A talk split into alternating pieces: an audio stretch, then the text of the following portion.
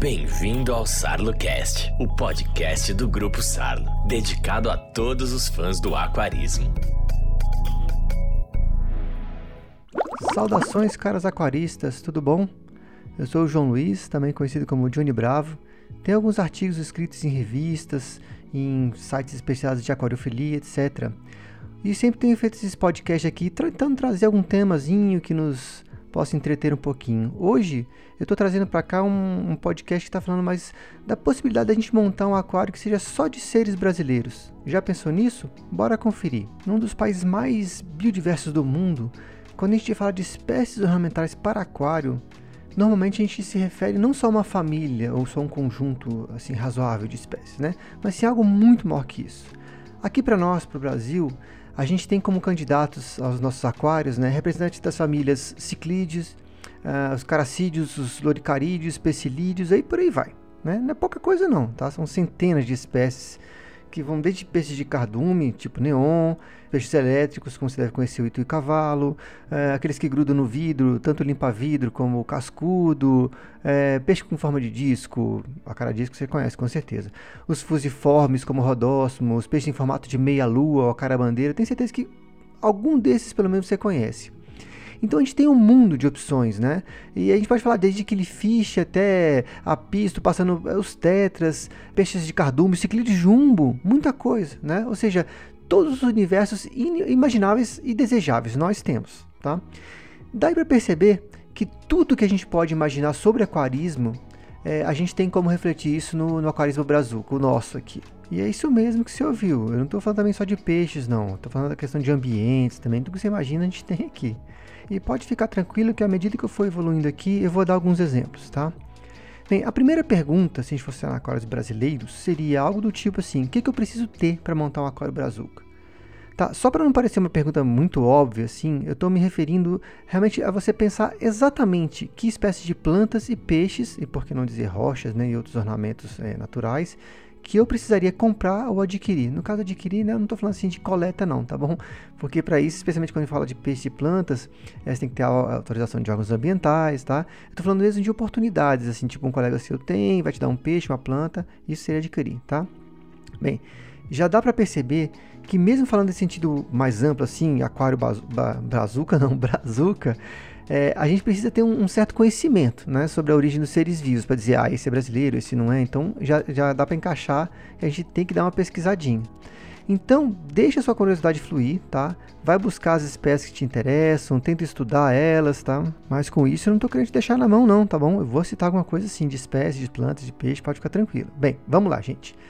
Eu prefiro chegar em tópicos que sejam assim mais gerais e menos específicos, tá? Depois a gente parte para os mais específicos. E o que eu quero dizer com isso? Que nós vamos começar por tópicos que provavelmente você não começaria a pensar neles, do tipo rochas, né? Bem, eu já vou adiantar que essa dica aqui ela serve para todos os tipos de aquário que você possa imaginar, tá? Então, bem, se você já não conhece de cara as rochas, então o melhor do cenário, obviamente, é você não se surpreender ao colocar uma rocha lá e descobrir que ela está afetando sua água, por exemplo, correto? Bem, pensando assim, o que, que seria é, possível para a gente considerar uma rocha como adequada? Isso mesmo, adequado mesmo, porque colocar uma rocha no aquário não é apenas você achar que ela é bonitinha, tá com uma aguinha de torneira nela lá, tira o pozinho, tá tudo bem. Não, não é por aí não, tá? Existem muitas rochas que alteram os parâmetros da água, tanto como no sentido de acidificar a água, como alcalinizar, né? E, e tem aquelas também que não interferem. Então, para os efeitos desse podcast, né, que está tratando de uma temática bem abrangente, a gente sempre vai preferir o que a gente chama de rochas neutras, ou seja, aquelas que não vão interagir com a água. De antemão, já dá para citar alguns tipos de rocha que na maioria das vezes, ou quase sempre, são aquela desse tipo, que são ardósias ou granito. Então, se você tiver certeza que são essas pedras na hora de comprar, de adquirir, então é, já é uma chance que você vai ter rochas que são boas para o seu aquário. Bem, é, de toda forma, a preferência ela recai sobre essas rochas é, que são constituídas de quartzo, né, que você pode encontrar tanto quartzo puro, como às vezes até aquela chamada madeira petrificada, acho que você já deve ter visto em aquário, em loja de aquário, né? Que nada mais é que um processo geológico onde a antiga madeira vai su sendo substituída ao longo dos milênios, ou lá sabe quanto tempo que é, é, por quartzo, ou seja, matéria orgânica sendo substituída por quartzo. Bem, Essa dica ela serve para você é, evitar que você coloque rochas que possam soltar elementos na água, tipo também magnésio ou cálcio. Esses aí eles alteram diretamente pH, dureza, dependendo do composto que eles estão liberando ali. E para muitos tipos de aquário é prejudicial. Aí agora você deve estar se perguntando algo do tipo, né? Bem, como é que eu sei que uma rocha é neutra? Só olhando para ela, se ela é só ardósia, só o granito? Não, nada disso não. Você pode fazer o seguinte, você pode pegar tanto aquele acidificante do aquário como mesmo vinagre, pega essa rocha que você tem dúvida, pinga em cima dela. Se ela estiver espumando, ela é justamente essa do tipo calcária, essa que eu estou falando que pode liberar magnésio ou cálcio né, no seu aquário. Então elas serviriam para aquários muito específicos que tenham é, como requisito água dura e alcalina. Já que a gente está falando de dicas, né? Três coisinhas são boas da gente considerar quando a gente está usando pedras grandes dentro do aquário, tá? Sempre, sempre use o anteparo entre a rocha e o vidro, tá? Não deixa ela encostar no vidro não, porque qualquer pressão diferencial de uma ponta, por exemplo, assim, de uma pedra muito pesada em cima do aquário, pode fazer trincar. Bem, lembre também outra coisa, segunda dica, que o quartzo ele é mais duro que o vidro, ou seja, ele pode riscar, cortar mesmo. Então, quando você vai manusear uma rocha de é, perto de um vidro, etc., tenha muito cuidado, porque se tiver o, o quartzo ali, ela pode arranhar o vidro. A terceira dica seria Quanto mais rochas no aquário, mais zonas mortas. Isso significa zonas sem uma circulação adequada de água. Então, nesse caso, é bom que você também tenha ali algum sistema que ajude a fazer a circulação da água. E uma das dicas que a gente deixa é o Under Gravel Jet, que é o famoso UGJ, quase que não sai. Tá? Fica essa dica. E esse é um sistema que vai por debaixo do, do, do substrato, beleza? Aí está pensando agora, acabou! Não, não, não, não, não. Além de falar de rochas, a gente tem que falar também tão importante quanto as rochas, a escolha das rochas, a escolha do substrato. Não adianta se iludir achando que é a mesma coisa, não. Né? Se você acha que pedrinha ou areia é, um, é um, uma boa nomenclatura que você vai botar ali, realmente não é por aí, tá? Porque eles também podem ofer é, oferecer diferenças no, na qualidade da água, e isso nos importa muito. Né? Tanto que é verdade que um dos tipos mais procurados de substrato de fundo é a areia de filtro de piscina, porque ela, ela é feita basicamente de eh, grãos uniformes de quartzo, né? que já, já falamos aqui anteriormente, que eles são inertes. Então, quando a gente fala em aquário amazônico, por exemplo, tá? já estou dando um exemplo assim de que tipo de aquário brasileiro pode ter, é, já vem na nossa mente aquela imagem de um lugar cheio de plantas aquáticas, né?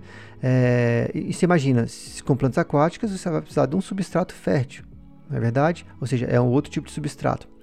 Na maioria das vezes que a gente tem esse é, substrato fértil, é, a gente, é, é, muito comum da gente colocar sob um substrato é, inerte, ou do tipo, a gente tem em cima essa areia de filtro de piscina e abaixo o substrato fértil, entendeu? Para isso que ele serve, porque é, também esse substrato fértil ele pode acidificar a água, então nem sempre você quer isso. Duas diquinhas, tá? Para a gente falar de substrato. Primeira, se você for colocar no seu aquário, né, fizer essa distinção entre substrato fértil e inerte, procure evitar peixes que façam escavações no substrato, no substrato entendeu? Para evitar expor esse substrato, esse substrato fértil que pode às vezes acidificar ou sujar a água. A dica número 2 é que sempre é melhor você ter no aquário um substrato cujos grãos sejam uniformes, porque isso ajuda tanto os peixes a coletar o alimento que cai da superfície e bateu no fundo, né, e ele ficou parado ali, quanto favorecer a limpeza posteriormente, né, quando, quando vai lá sifonar. Ainda em assuntos gerais, para a gente escolher, por exemplo, outros, outros ornamentos, tipo troncos e raízes, né, é, eu digo que você deve sempre optar por exemplares que sejam aqueles mais retorcidos, né? Tem tanto efeito estético quanto funcional nessa escolha, tá bom? E que estejam ou estiveram submersos, né? Isso facilita muito a sua vida.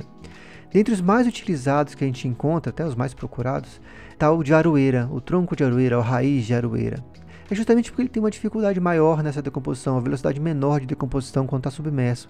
E isso meio que, entre aspas, preserva a qualidade nesse quesito. Agora, um alerta que eu faço é você sempre que for, especialmente quando você pega na natureza, né?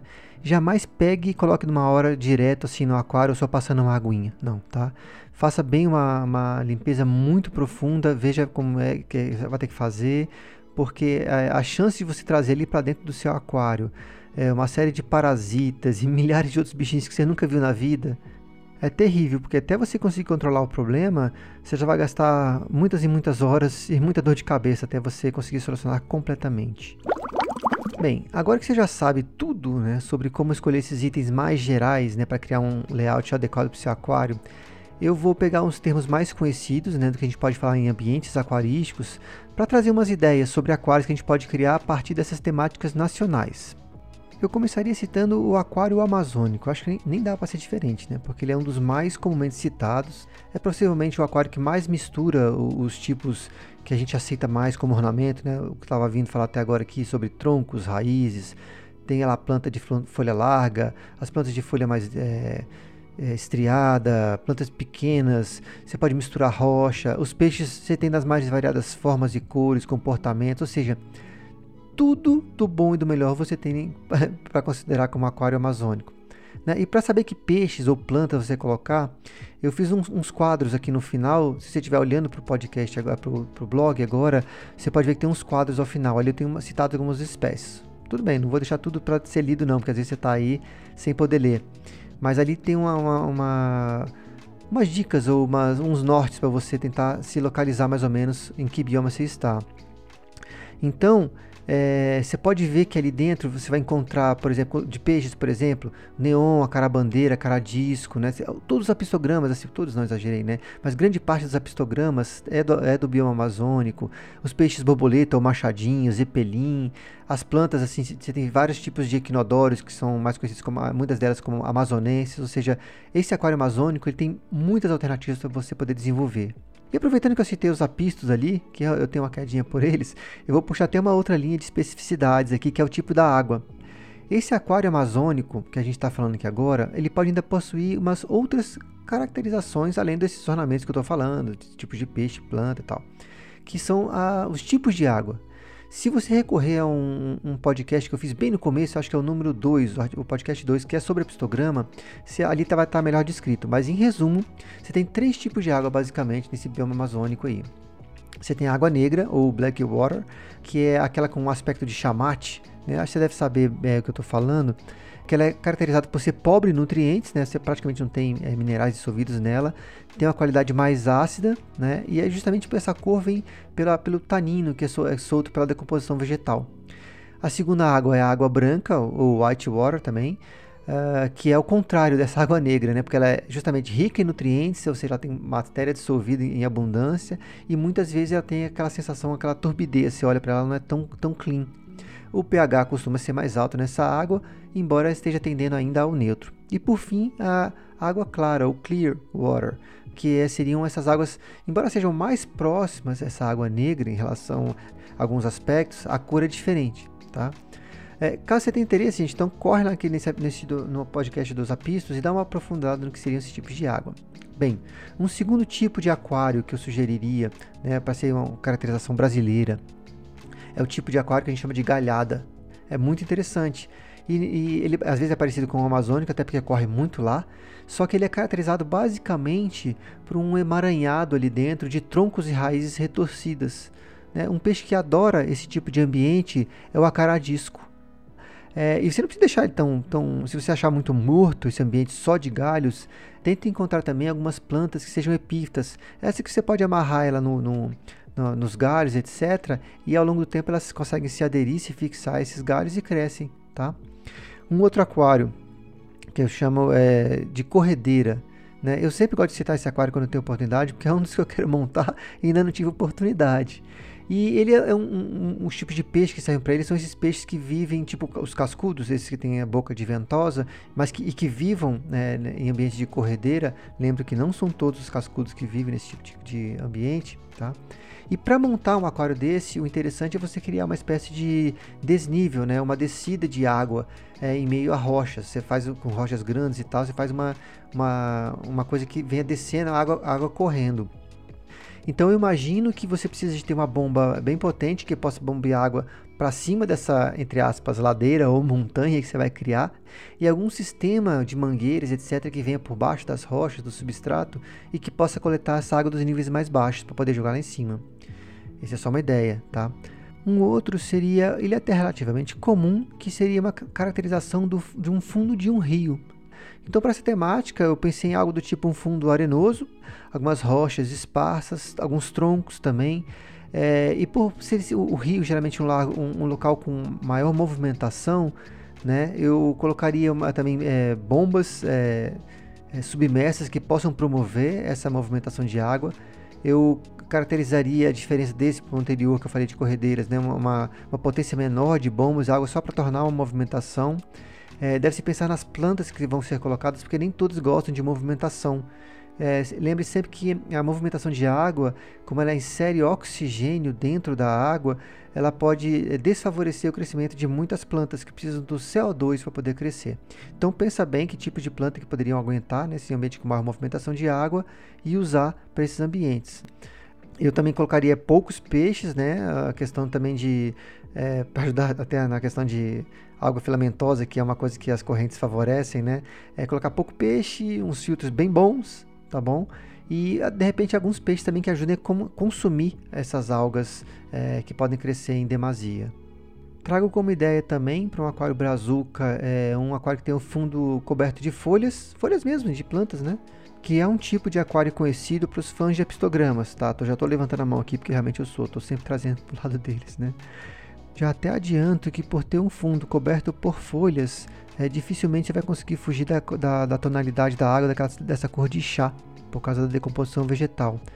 E esses aquários também são normalmente com densidades baixas é, de peixe. A água também ela deve ser mais, é, a movimentação dela é mais reduzida.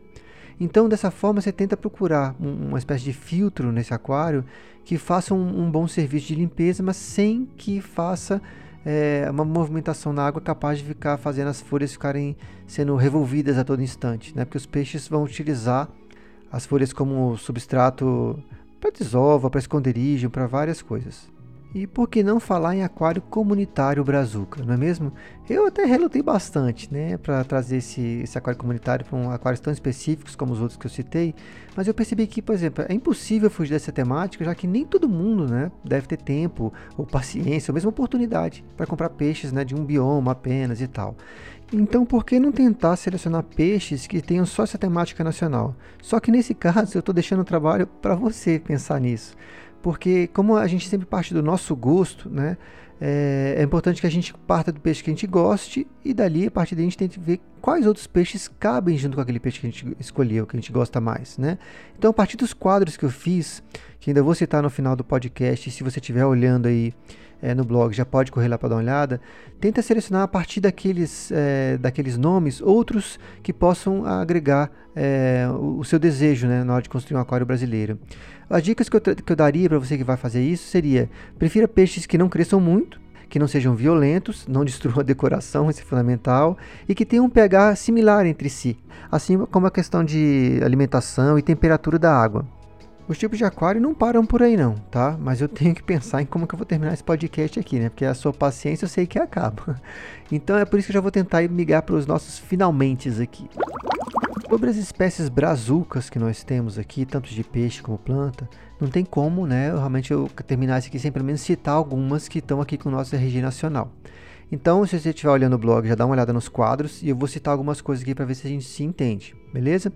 É, isso também não está descartando, né, o que eu estou falando ou escrevendo aqui, a, a, chance de você, ou a tarefa que eu estou te dando aqui agora, de ir atrás, né, de mais ir mais a fundo na pesquisa, identificar mais que espécies que tenham aí, tem, termos ideais em termos de pH, de temperatura, alimentação, entre outros parâmetros. Na verdade, a graça do aquarismo mesmo tá a gente se aprofundar nisso, né? De mergulhar, desvendar esses segredos, tanta maravilha que a gente tem. E às vezes nos lugares mais inusitados possíveis está lá uma coisa que a gente descobre. Então você pode acreditar que eu estou te ajudando a fazer você pesquisar mais, tá? Eu, eu trago a ideia e você segue com ela. Bem, então, é, o que, que, eu posso dizer? Se você tá aí, é, você tem a chance de parar um pouquinho, dar uma olhada no quadro, que talvez facilite, mas caso não, preste atenção que eu vou falar alguns nomes que talvez você é, nem sabia que era brasileiro, dos peixinhos aqui, tá bom? Vamos ver aqui. Ah, tá, detalhezinho. Você, provavelmente vai perceber que eu vou citar muito mais peixe do que planta, né? Então, eu vou dizer humildemente que eu estou fazendo isso tem uma justificativa. É porque realmente eu não conheço tanta planta na, é, comparado com o que eu conheço de peixe. Tá? É uma triste realidade, mas vamos em frente, não é mesmo? Mas é melhor do que eu ficar inventando coisa e fingindo que sei, né? Estaria muito distante das propostas que eu trago aqui para os podcasts. Ah, um outro detalhe também. Boa parte das plantas que eu conheço, né, que eu gosto, que eu sempre usei nos aquários, elas não estão no elenco nacional. Então eu citei algumas e a partir dessas que eu citei, você pode fazer umas pesquisas mais profundas. Quem sabe você está um dia me dando aula também sobre isso e eu adorar, inclusive, tá?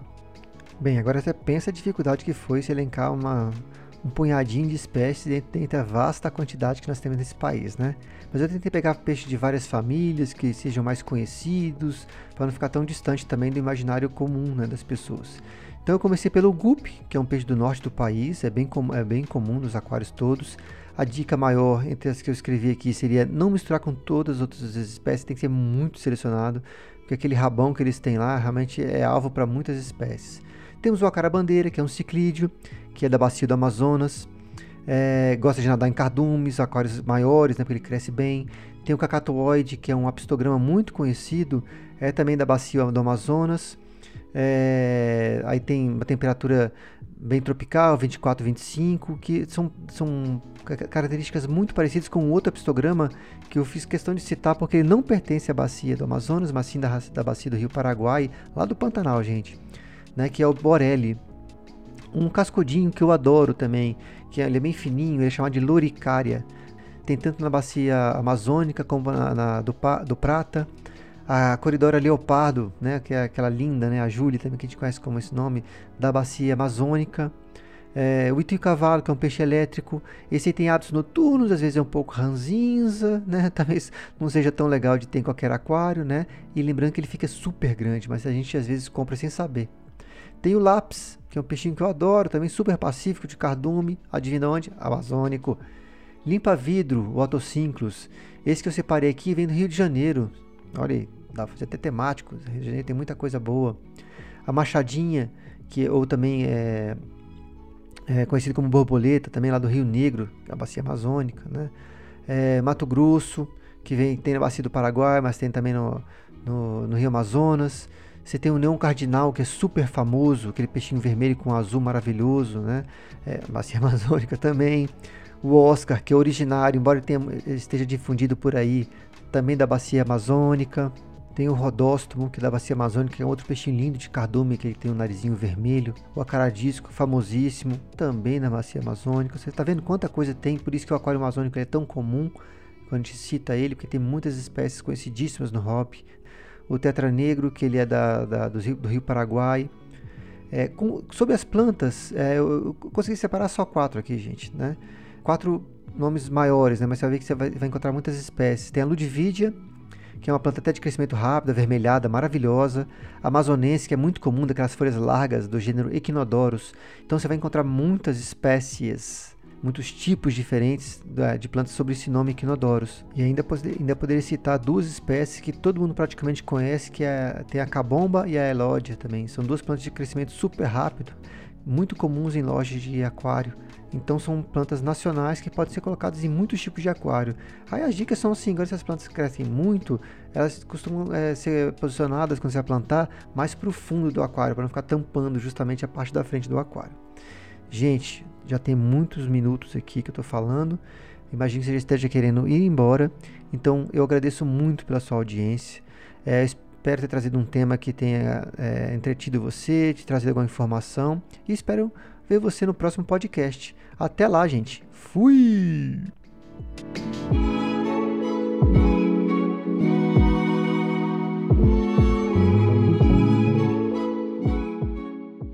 Você ouviu Sarlocast, o podcast do Grupo Sarlo. Sarlo Better, equipamentos para movimentação de água. Sarlo Pond, produtos para lagos ornamentais. Onde tem Sarlo, tem vida. Acompanhe o Grupo Sarlo nas redes sociais.